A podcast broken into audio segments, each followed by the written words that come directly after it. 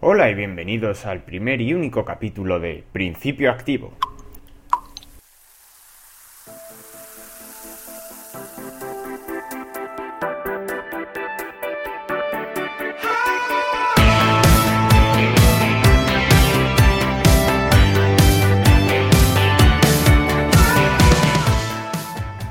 En el programa de hoy, Alba Velasco, María Luisa Macías, Daniel González y yo, Martín Basterchea, vamos a discutir múltiples aspectos sobre un tema que siempre ha dado mucho de qué hablar, los ensayos clínicos.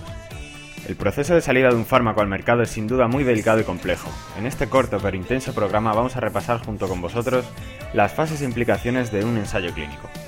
En segundo lugar tenemos una gran entrevista con el doctor Damián Córdoba de la Universidad Complutense de Madrid, quien nos enseñará cómo se ven los ensayos clínicos desde un punto de vista más profesional. Después veremos otros aspectos de esta importante actividad, el concepto de farmacovigilancia, cómo mejorar un ensayo clínico y cuál es el estado de desarrollo de los posibles fármacos para el tratamiento de ébola.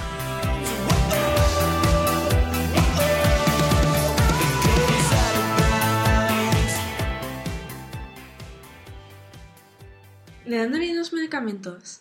Los medicamentos, aquellas sustancias que tanto mejoran nuestras condiciones de vida, siguen un largo y a veces controvertido proceso de fabricación hasta llegar a nuestro botiquín.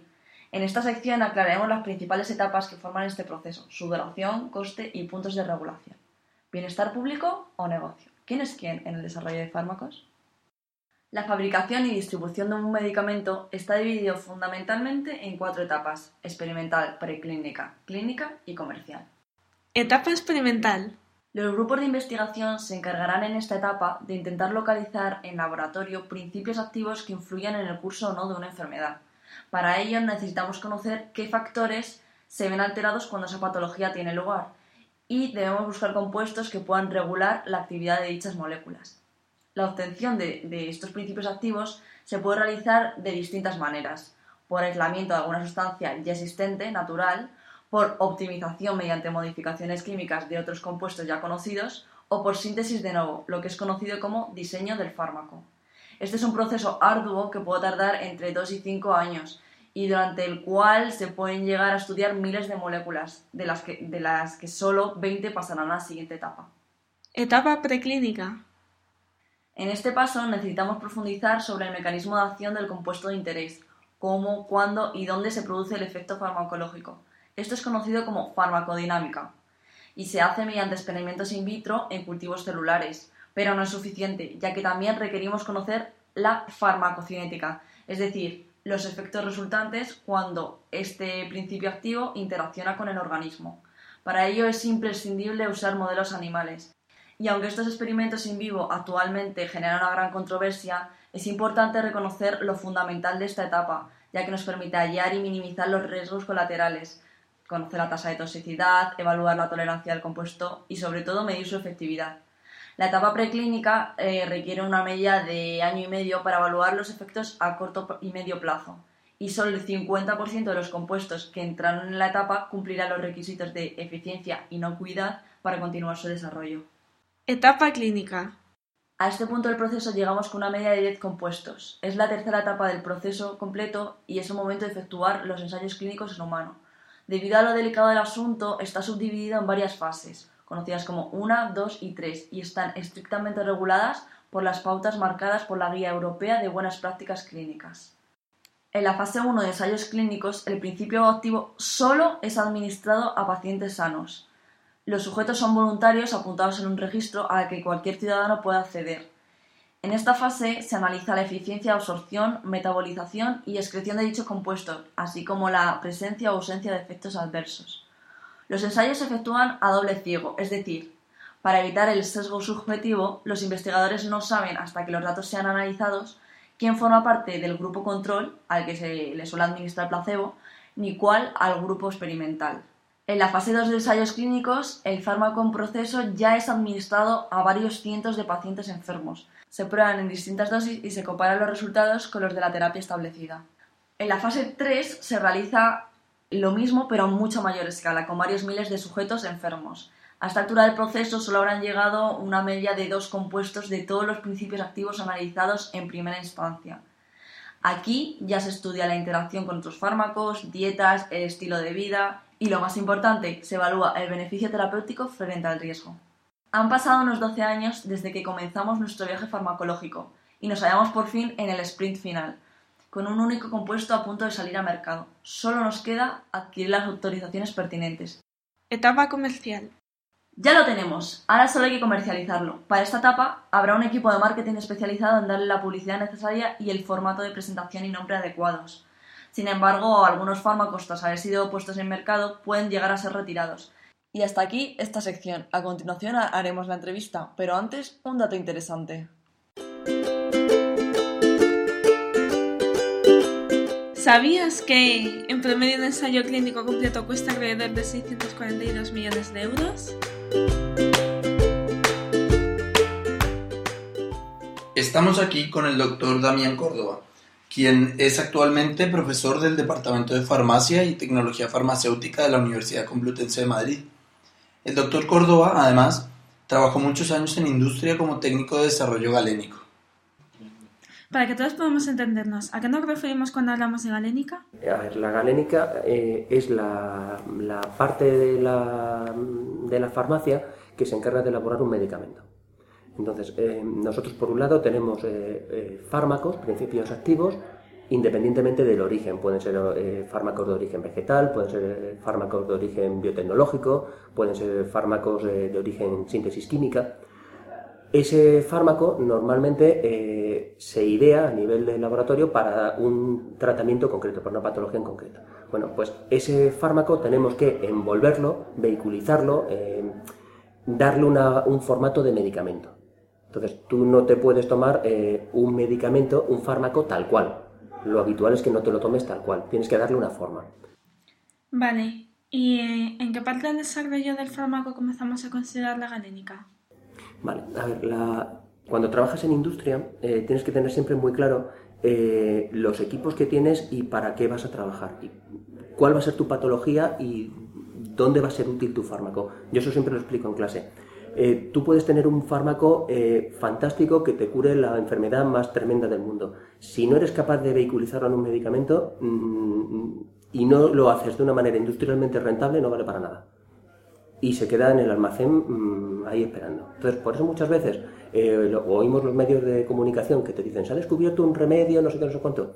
No, se ha descubierto una molécula potencialmente útil para ¿vale? Porque ten en cuenta que de cada 10.000 moléculas que te entran en, la batería, al principio cuando haces un screening y ves 10.000 moléculas potencialmente útiles para una determinada patología, al final te llegan a mercado dos o tres. O sea que se van cayendo bastante a lo largo del desarrollo clínico. Y la criba gorda se hace en galénica. ¿Vale? Necesitamos darle la forma para que, el para que sea realmente seguro y eficaz, que es lo que buscamos en cualquier medicamento. Ten en cuenta que la industria farmacéutica es uno de los sectores industriales más regularizados. Tenemos una cantidad de legislación mm, tremenda, lo cual eh, como paciente eh, me parece eh, fantástico, porque si no nos exponemos a los abusos de, una industria. ¿De acuerdo? Entonces, mm, eso puede ser peligroso. Entonces, como paciente, a mí me interesa mucho que tenga que todo, todo, todo, todo, desde el desarrollo la comercialización y la distribución del medicamento y su dispensación, todo toda la cadena esté, legislada. Entonces, eh, cuando tú desarrollas un, medicamento, eh, lo primero que haces es someterlos a ensayos clínicos. ¿De acuerdo? Entonces, ese medicamento no puedes modificarlo sustancialmente respecto a lo que luego vayas a comercializar. Y si la modificación es sustancialmente importante, vas a tener que volver a demostrar mediante ensayos clínicos que no hay diferencia respecto a lo, que has probado en ensayos clínicos. No sé si me he explicado. Sí. sí.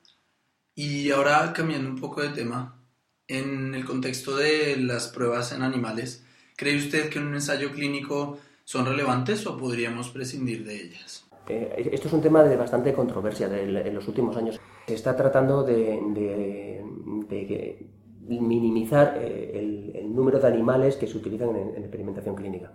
Si me preguntas por mi opinión personal, pues yo creo que los animales son necesarios, muy a nuestro pesar son necesarios. Lo que hay que hacer es utilizar pues eh, un poquito la cabeza. Entonces, eh, por ejemplo, con fines docentes, ¿es siempre necesario utilizar animales? Pues no. Puedes, por ejemplo, poner un vídeo. O puedes, por ejemplo, utilizar cultivos, cultivos celulares. o puedes utilizar a lo mejor, no sé, eh, algún, tipo de proyecto o hacer eh, estudios in sílico. Entonces, mm, con, con fines docentes, cada vez, por ejemplo, se están eliminando más los animales. Ahora, para probar la seguridad y la eficacia de un fármaco, pues hombre, en fases muy iniciales del desarrollo, sí lo vas a poder eh, trabajar con métodos eh, alternativos. Entonces, eh, ahí hay una regla que se denomina la regla de las tres R's.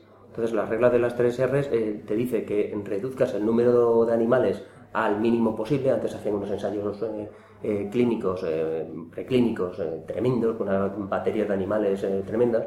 Otra R te, dice que refines cómo se hacen los estudios, es decir, que el animal sufra lo menos posible. Entonces, o sea, reducir y si es posible la tercera eh, R sería eh, eliminar completamente los animales y utilizar métodos alternativos. ¿De acuerdo? Entonces, mm, siempre que sea posible, mm, por ejemplo, hacer con cultivos. Nosotros, por ejemplo, un ejemplo, nosotros trabajamos mucho con ruta transdérmica, de administración de medicamentos. Entonces, nosotros antes necesitamos piel. ¿Dónde obtenemos la piel? Pues o bien de, animales de laboratorio, de, de ratones normales de laboratorio, o bien de unas cepas modificadas genéticamente, que son unos ratones eh, bastante más caros que los ratoncitos blancos convencionales, que tienen una piel muy similar a, la piel humana en cuanto a números de folículos pilosos y tal. Y por ahí sí que podemos, eh, lógicamente tenías que sacrificar al animal eh, y de ahí extraerías un trocito de piel y de ahí hacíamos los ensayos. Ahora la piel directamente la compramos. Hay pieles artificiales que se han desarrollado, sobre todo las industrias cosméticas, han, han, han aportado bastantes recursos para, eh, para, poder desarrollar métodos de experimentación alternativos para no tener que utilizar eh, animales. De todas formas, hoy por hoy eh, el uso de animales en, desarrollo es, fundamental, mm, todavía. Sobre todo, además, por la cuenta que nos trae, porque los, métodos en animales son muy, muy, muy, muy caros, la diversidad de, de resultados, la interpretación de esos resultados es muy compleja y necesitas unas instalaciones mm, difíciles de encontrar. Necesitas estar certificado bajo buenas prácticas de laboratorio, BPL o GDP en inglés. Entonces, cada vez te, si encuentras un método in silico, un método in vitro o lo que sea, pues huyes lo más que puedas. En base a una encuesta que hemos organizado, nos hemos dado cuenta que en general la gente está bastante desinformada sobre el proceso de producción de fármacos. ¿Qué opina usted al respecto? A ver, el motivo de por qué la gente está mal, tan mal informada, pues lo desconozco. Mm, a ver, mi hipótesis es que la industria farmacéutica vende muy mal. Se vende muy mal. Eh, ¿Por qué? Porque, como te decía antes, es una industria muy, muy, muy, muy regulada. Entonces, yo no puedo salir ahora mismo en la primera cadena de televisión diciendo mm, los laboratorios no sé qué, cómprame tal cosa. Mm, yo no puedo hacerme publicidad. Entonces, hasta la publicidad de los laboratorios está regulada y cada vez más. Entonces, mm, ten en cuenta que, mm, mira, yo soy del, yo vivo en la provincia de Toledo. Mira, para, eh, ¿habéis ido a Toledo? Vale, pues sabéis la distancia que hay. Bueno, pues eh, el desarrollar, lanzar al mercado una molécula nueva cuesta lo mismo que la autovía que tienes que hacer, autopista, no autovía, autopista de Madrid a Toledo. ¿Vale? De trabajo, pues aproximadamente 15 años. El problema, claro, eh, ahí ya empiezas a tratar, a mezclar varios, mm, varios temas. Por ejemplo, tú dices, se ha desarrollado un medicamento. Este medicamento es útil, eh, imaginaos, pues para el SIDA. Eh, este medicamento, ¿por qué no se da a la población que lo necesita? Entonces, a ver, ahí ya eh, juegan mm, intereses contrapuestos. Por un lado tenéis los intereses éticos, lógicamente si una persona lo necesita, pues hay que dárselo, y eso es así. Pero por otro lado también juegan los intereses industriales. Si ellos no obtienen una rentabilidad económica, eh, ellos no van a, invertir en desarrollar un, medicamento. Tener en cuenta que en España la, industria, la segunda industria que más invierte en I+.D. es la farmacéutica. Siempre lo digo en clase, eh, si lo que vas a desarrollar no es industrialmente rentable, mm, no lo desarrolles, es que no, no vas a poder comercializarlo, no te lo van a fabricar. Entonces, ahí está el papel de los estados si, de las agencias reguladoras, de las agencias internacionales. Si un medicamento es potencialmente rentable, es no, no industrialmente rentable, perdonad, lo contrario, eh, tenemos que de alguna manera financiarlo para que la, eh, la farmacéutica recupere un poco, al, o al menos recupere la inversión que ha hecho y gane un poco de dinero para que le siga siendo rentable eh, invertir ahí y que al paciente le llegue. Entonces, por ejemplo, hace, uno, hace unos años con el tema de los genéricos, ha habido unas controversias importantes entre las grandes multinacionales, Pfizer, Johnson, Johnson Johnson, que se han, han tenido litigios importantes por propiedad industrial con India. India tiene unos problemas de salud muy importantes, es un país que en desarrollo y, bueno, pues enfermedades como tuberculosis o ese tipo de enfermedades, SIDA allí están muy, muy, muy extendidas y, dicen tenemos que tratar a nuestra población, lo cual es completamente lógico. Entonces están laboratorios de allí, eh, de, de aquellos países, reventando literalmente patentes industriales de, de compañías europeas y americanas. ¿Eso es ético? Mm, pues hombre, mm, a mí me gustaría que si yo tuviera ese problema me trataran. Mm, lo que también entiendo es que el laboratorio eh, propiedad de, la licencia, pues diga, hombre, es que si yo no gano dinero, fabrico otra cosa. ¿Qué cambios podrían producirse para que las farmacéuticas se centren más en el beneficio sanitario que en el monetario? A ver, em, las farmacéuticas em, siempre se basan en una patología. Eh, un desarrollo, siempre, un medicamento siempre se hace en, base a una patología. Luego, es una industria de salud, es una industria que, sí que va siempre en beneficio del paciente. Lógicamente también a beneficio de la compañía, eso está, eso está claro, ¿no? Mm, la, idea es que eh, lo que sea realmente útil para el paciente sea industrialmente rentable. ¿Cómo podemos hacer eso? Y lo engarzo con la primera de tus preguntas. Pues reduciendo los costes en clínica. Lanzar un medicamento al mercado es carísimo, ya lo hemos comentado, 65 eh, kilómetros de autopista.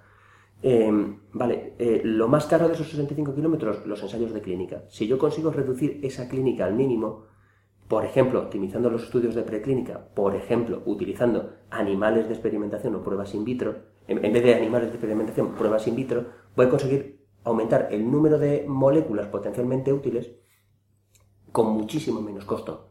En el contexto de la medicina personalizada, ¿cree usted que tendría sentido seguir realizando ensayos clínicos? A ver, eh, para que un medicamento se comercialice, siempre, siempre, siempre tienes que demostrar mm, varias cosas. En primer lugar, que no te vaya a poner peor de lo que estás. Entonces, lo primero que tienes que ver es seguridad. Y después tienes que demostrar eficacia. Entonces, una vez que has demostrado tu seguridad, has demostrado tu biodisponibilidad, toda la parte biofarmacéutica, eh, y has demostrado eficacia, el medicamento ya podría pasar a, eh, comercializarse, a fabricarse industrialmente.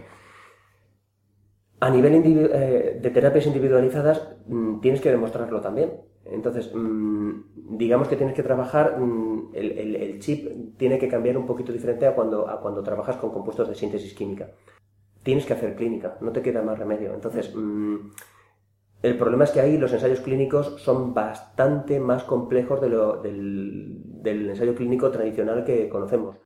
Muy bien, pues nada, muchas gracias por prestarnos su tiempo. Muchas gracias a, vosotros por, darme la posibilidad de, explicaros eh, por lo que le digo a mis chicos de tercero, cuarto y quinto de farmacia y, que, bueno, porque ya sabéis dónde me.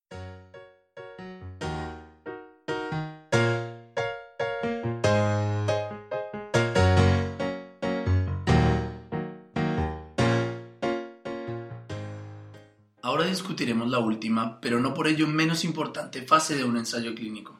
¿De qué estamos hablando exactamente? De la farmacovigilancia. Aunque poco conocida, la farmacovigilancia es la ciencia encargada de mantener en revisión constante la gran cantidad de medicamentos que anualmente son consumidos por millones de personas.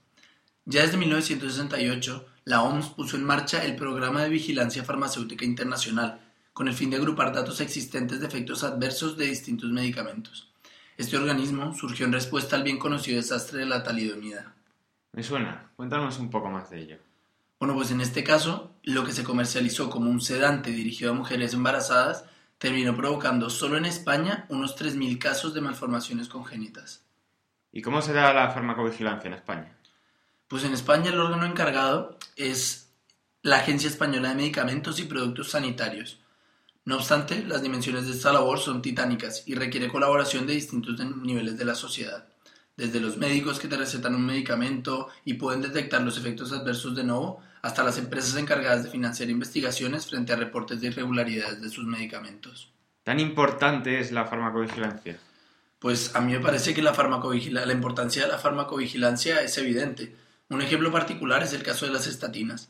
Estas drogas, que reducen los niveles de colesterol, son consumidas por un alto porcentaje de la población. En España, diariamente, 92 de cada mil personas las consumen. Esto hace que sean un blanco de revisión constante por los organismos encargados de la farmacovigilancia. Bueno, si tanto han revisado, habrán encontrado algo. Claro. En 2001, la cervistatina fue retirada porque aumentaba los casos de rhabdomiólisis fatal, esto es destrucción de tejido muscular seguido de fallo renal. Aunque otros efectos adversos como la fibrosis hepática o la malignidad se han descartado, se siguen realizando estudios para confirmar si existe una correlación entre el consumo de estatinas y la diabetes.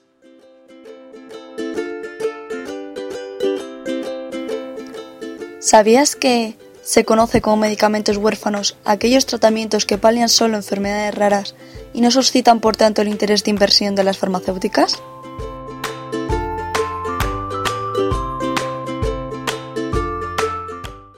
Habréis dado cuenta de lo caro y largo que es un ensayo clínico. Por ello necesitamos encontrar maneras de hacerlos más cortos y más baratos.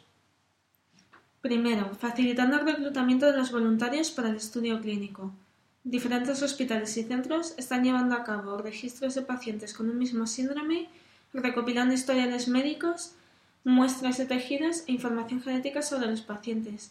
Así, ante un ensayo clínico se les puede avisar y estos pueden dar o no su consentimiento al doctor para que utilice sus muestras o para participar en el estudio.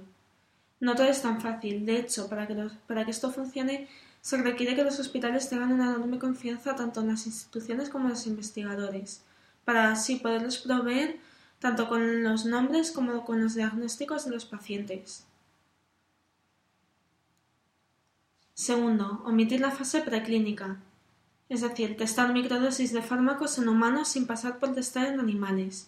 Se conocen como estudios de fase cero y permiten ver la distribución y liberación del fármaco por el cuerpo y comprobar si actúa sobre su objetivo molecular. La ventaja principal, que permiten obtener directamente información sobre el comportamiento de un posible futuro fármaco directamente en humanos. Como inconveniente, que el test tiene que ser lo suficientemente sensible como para detectar estas microdosis de fármaco y su mecanismo de acción.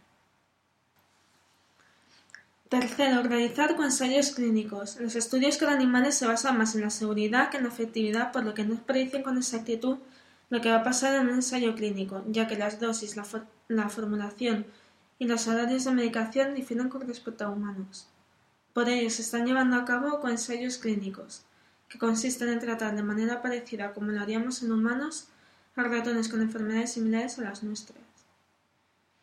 Y por último, los ensayos adaptativos, que se basan en el hecho de que se puede cambiar su curso conforme se van obteniendo resultados del ensayo, identificar marcadores moleculares asociados con el éxito o fracaso de un régimen determinado.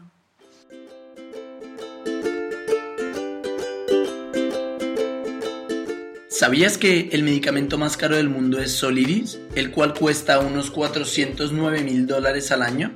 Este medicamento es un anticuerpo monoclonal que se utiliza para tratar la hemoglobinuria paroxísmica nocturna, una enfermedad autoinmune que destruye los glóbulos rojos de la sangre.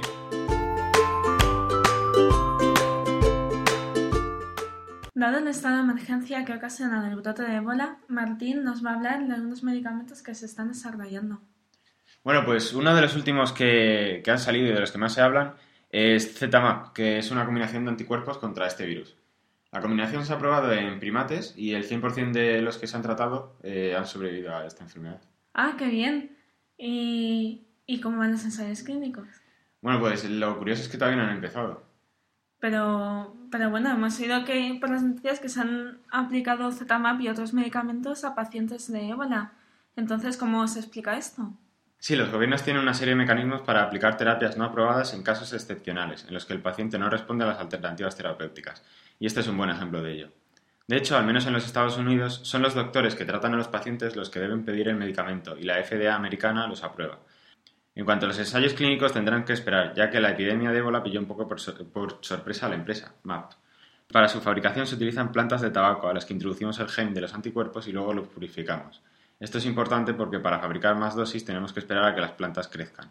IMAP anunció el 11 de agosto que se había quedado sin dosis, por lo que tendremos que esperar un poco para tener cantidad suficiente y poder empezar con los ensayos clínicos. ¿Y qué alternativas tenemos? Bueno, pues entre otras también tenemos Brincidofovir, que es uno de los medicamentos que más se mencionan últimamente en el tratamiento experimental del ébola. Está desarrollado por la compañía norteamericana Chimerix y en realidad podríamos considerarlo un promedicamento, ya que en el cuerpo se convierte en cidofovir, un medicamento ya aprobado. La modificación es un añadido para que pueda entrar mejor en las células. ¿Y para qué se usa cidofovir normalmente? Cidofovir está indicada únicamente para retinitis por citomegalovirus en pacientes con SIDA. Este compuesto actúa bloqueando la replicación del ADN de doble cadena de los virus, impidiendo que se copien a sí mismos y parando la infección. Y brincidofovir no ha salido de la nada. La empresa Chimerix lleva más de 10 años trabajando en este medicamento, ya en fase 3 de los ensayos clínicos para el tratamiento de citomegalovirus y adenovirus, eh, tras testar su seguridad en más de 1.000 personas. Lo único que ocurre es que hay algo que no encaja muy bien. Se sabe que cidofovir actúa bloqueando la copia de ADN de doble cadena, pero el ébola no tiene ADN, sino ARN, que se copia de otra manera. Chimerix envió la sustancia al Centro de Control de Enfermedades americano y a sus institutos nacionales de la salud, y observan que en cultivos celulares el ébola deja de crecer si añadimos el compuesto, pero parece que no han publicado cómo lo hace, si es que lo saben. Además, no se ha estudiado en animales infectados con ébola. Brincidofovir supone una gran apuesta, ya que ha sido probado en al menos eh, mil personas, muchos de ellos muy enfermos, así que sabemos cómo se comporta en el cuerpo y si es seguro en estos casos. El ébola destruye el funcionamiento de algunos órganos, como el hígado y el riñón, y los otros medicamentos se han probado principalmente en individuos sanos y en unos pocos pacientes de ébola, por lo que no está muy claro si seguirán funcionando cuando los órganos estén dañados. Además, brincidofovir se puede administrar oralmente, es más resistente a las condiciones ambientales y se puede producir a gran escala fácilmente, ventajas que no todos los medicamentos poseen. Decías que se encuentra en fase 3 para citomegalovirus y adenovirus, pero para ébola es otro tema. ¿En qué fase se encuentra? Hace poco más de dos semanas, la FDA americana dio luz verde para empezar la fase 2 en el tratamiento del ébola. Les han permitido saltarse la fase 1 ya que poseían mucha información acerca de la seguridad de este medicamento, gracias al estudio con adenovirus y citomegalovirus. Además, el medicamento está en lo que llaman la pista rápida o fast track, lo que significa que la FDA les va a dar prioridad para que aprueben el medicamento sin perder exigencia en su seguridad. Bueno, con esto terminamos nuestro programa. Esperamos que lo hayáis disfrutado tanto como nosotros. Si queréis contactar con nosotros, pasados por principioactivopodcast.wordpress.com. Habéis escuchado Nose 3 de Addict Sound, Love Will Come Back Again de Chad Robinson y os dejamos con la canción de The Easton Elises Falcon 69.